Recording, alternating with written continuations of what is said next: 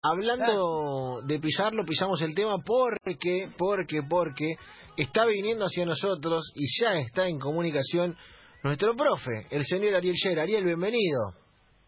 Hola Seba, hola equipo, vos sabés que me ha dejado tan vulnerable físicamente este tiempo de confinamiento que dijiste pisalo y me agarré la pantorrilla. Eh, me sentía tan vulnerable, tan vulnerable. Eh, pero, pero bueno, eh, las patadas de los amigos nos vuelven amigos de esas patadas. Dijo nadie, pero desde ese momento frase nuestra. Eh, yo te hacía con rutinas de CrossFit levantando neumáticos gigantes en tu domicilio, pero veo que no, según lo que me decís. Yo trabajo en el universo de la ficción y en el universo de la realidad, pero nunca se sabe cuál es cuál. Así que eh, por ahí lo estoy haciendo y no te lo cuento, o por ahí no sé ni de qué me hablas y digo que lo hice, qué sé yo, no sé. Eh, ahí andaremos. Ahí andaremos. La noto, la noto contenta a Romy, lo que quiere decir que la humanidad, a pesar de los pesares, tiene esperanza de alegría, porque escucho su bella risa. Eh, las otras risas mucho no me importan, quiero decir, pero eh, de algunos amigos que tengo ahí. Pero, pero eso me alegra. Eh, tengo una historia para alargar las sonrisas. Y voy, eh, tomo carrera. Mándele. 14 de mayo, entre todas las significaciones que tiene, no es que siempre pensemos en una fecha, pero es una fecha muy fuerte. Eh, los, almanaques del fútbol en la Argentina hablan del Día del Dirigente Deportivo y hablan del el Día del Futbolista, en tributo al gran gol que casi nadie eh, puede describir exactamente que hizo Ernesto Grillo a los ingleses, ¿sí? el 14 de mayo del 53.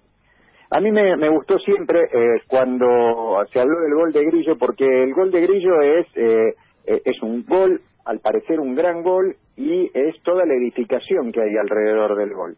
Y en la literatura esto ha dado muchas vueltas. Parece que no, o quizás parezca que sí, pero el gol de Grillo tiene mucha presencia en, en grandes escritores y escritoras de la Argentina con esta cosa de, de, hacernos pensar que somos. No hay un libro de José Pablo Feynman, que es filósofo, eh, que es eh, novelista y es cuentista. El, el, libro se llama El mito del eterno fracaso. Diría Lucas Rodríguez, no puede hablar de otro país que no sea la Argentina, y efectivamente acertó, intuyo Lucas. Em, y ahí hay un párrafo en el que eh, dice Feynman, el gol de Grillo contra los ingleses, por ejemplo, será siempre un gol de novela. Porque claro, Feynman conjetura que nosotros en la Argentina siempre a una vida mejor, superior, inalcanzable, casi marginal por lo inalcanzable, la llamamos una vida de novela. Entonces los goles imposibles se llaman un gol de novela. Y, es interesante como ayuda a pensar eso. Pero claro, el gol de Grillo está en el centro de muchos relatos. Desde una visión que no es la de Feynman, José Luis Romero, uno de los más notorios historiadores de la Argentina, y su hijo, que, que sigue siendo hoy un historiador eh, que publica textos eh, con mucha frecuencia, Luis Alberto Romero, tiene un libro que se llama Buenos Aires, Historia de Cuatro Siglos. Y cuando cuentan la vida porteña de 1953, dicen, bueno, que ese, ese año, esa circunstancia estuvo fuertemente atravesada, ¿por qué? Por el gol de Grillo, desde luego. Grillo que eh, em, en realidad hizo el gol y en ese momento tenemos eh, algunos comentarios del gol. Félix Daniel Frascara, pluma dorada de la revista El Gráfico, en edad dorada también el gráfico, escribió después de ese partido. Anduve buscándolo porque siempre es lindo leer a Frascara y siempre es lindo leer los relatos de los grandes goles. Es como, es como leer eh, sobre lo que pasa en la existencia y es bonito. El gol de Grillo, de echado de habilidad y visión, fue lo mejor de ese periodo y por lo tanto del partido. Dice sencillamente Félix Frascara que instala en la historia que el gol de Grillo fue un gran gol. Ahora, no todas las referencias eh, eh, de, Grillo tienen que ver eh, con, con, con, el gol exactamente, pero sí con lo que pasó a significar Grillo, que era un gran jugador, un, gran jugador de Independiente, un gran jugador de Boca. Como jugador de Boca aparece en una película argentina de 1963 que se llama Pelota de Cuero, vendida como la, la, continuación de Pelota de Trapo, pero no lo era, no se parecía, es una película eh, más triste, más, más, más trágica, y eh, pero aparece Silvio Marzolín y los grandes jugadores de Boca, y ahí está Grillo, que en esa etapa ya más adulta de su carrera jugaba en, en Boca, el club donde luego fue formador de jugadores. El negro Fontana Rosa, en un cuento que se llama El Pampa, me parece, Seba, que no es un cuento que citemos seguido de, de, Fontana Rosa, ¿no? no, estoy seguro, pero pero no, no, no, no, o sea, me encanta ese cuento, pero lo, lo eh, referimos poco. Un párrafo leo nomás del cuento, aunque el negro Fontana Rosa, cuando lea el párrafo, ustedes van a pedir que yo me calle y que siga leyendo Fontana Rosa, pero no, lo no les voy a dar bola. El 23 de diciembre volvió la gente de Independiente con el contrato firmado por ellos. Todo el dinero en efectivo en la mano y hasta el mismo fotógrafo que le había sacado en la ocasión anterior la foto al Pampa con la camiseta roja. El ignoto colombiano había ido a parar a talleres de remedios de escalada y los porteños, conscientes de que los pobladores de Carlos Casado, como dijera Perón, podían hacer tronar el escarmiento, insistían en resaltar que Heredia que es el Pampa, es el personaje del cuento, luciría en sus dorsales el emblemático número 10 para prolongar la estirpe de Ernesto Grillo y el Bocha Bochini.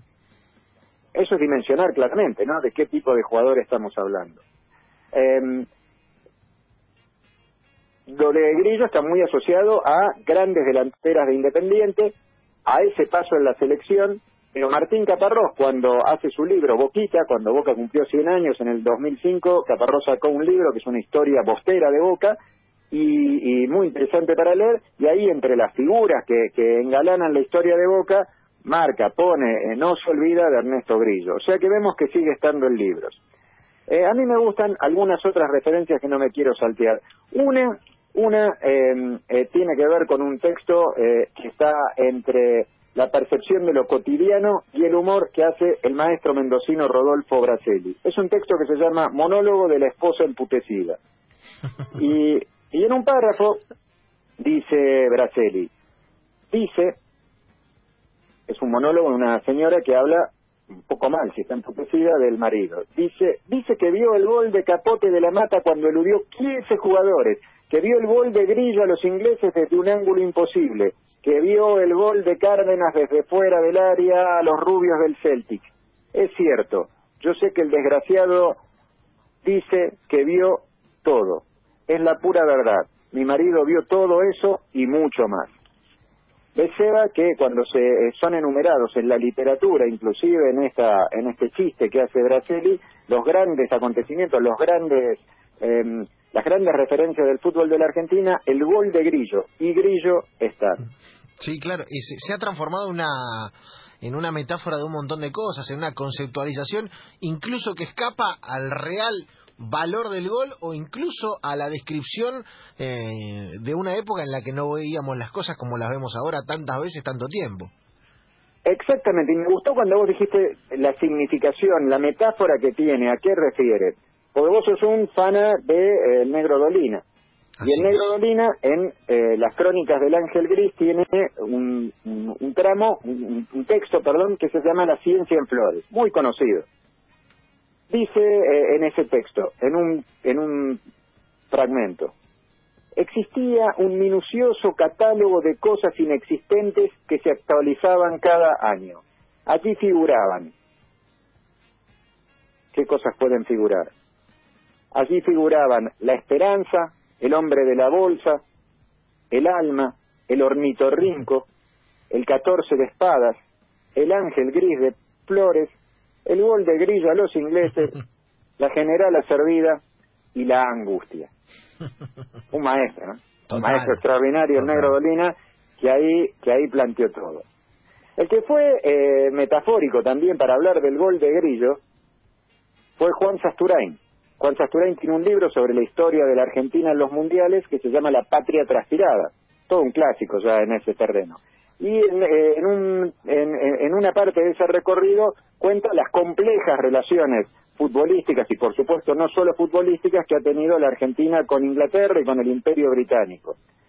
En un momento donde desemboca esa historia, en, en el 22 de junio de 1986 y en Dieguito por duplicado, con eh, eh, las dos cosas que Dios le dio, si es que si es que seguimos la denominación metafórica de Diego.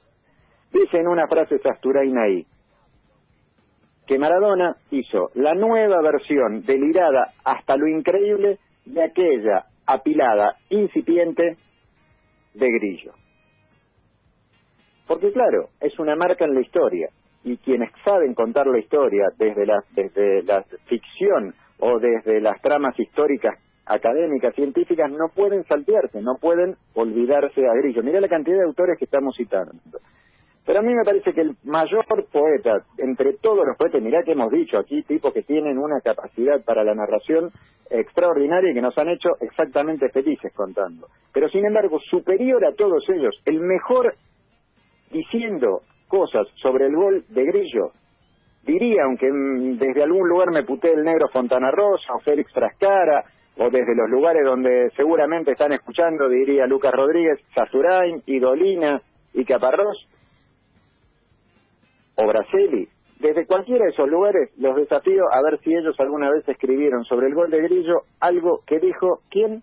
Ernesto Grillo.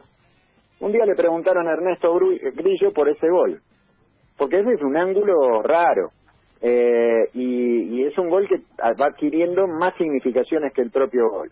Y le preguntan si lo quiso hacer, si, si apuntó. Mira a su interlocutor Grillo y dice, si yo tiré al arco, mire, si usted quiere ganar la lotería, tiene que comprar un billete. y me parece que eh, si eso no es poesía, que alguien me explique qué cosa es la poesía.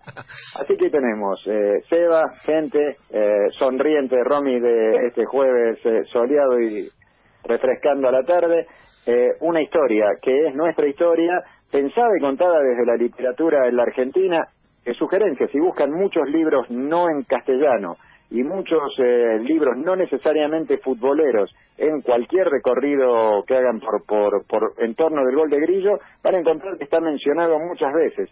Un día, yo creo a esta altura, como el gol de, como el propio Grillo parece intuir, no sabremos si efectivamente algún día hubo eh, una Argentina-Inglaterra y se jugó en la Argentina y Argentina le ganó a los ingleses eh, y no estará exactamente grabado o empezará a esfumarse en las desmemorias eh, de dónde pateó Grillo y, y si fue Grillo exactamente el que hizo el gol. Lo que es seguro es que hacia todos los porvenires que tenemos, a pesar de la, de la exigencia de la pandemia, porvenires tendremos y en cualquier porvenir cuando hagamos algo que vale la pena, que es imposible, que es un sueño o hasta una utopía, lo vamos a llamar el gol de grillo. Señores, Ariel Sher, Ariel Sher 1 en Instagram, eh, deporte y literatura arroba gmail.com para consultar por sus cursos. Háganlo, háganme caso. Ari, te mandamos un gran abrazo, gracias por esta perla y gracias por el gol de Grillo que de alguna manera grafica eh, a todos esos goles que no vimos pero que en nuestra cabeza existen igual. Muchas gracias a vos, un saludo grande para Romy y un saludo moderado.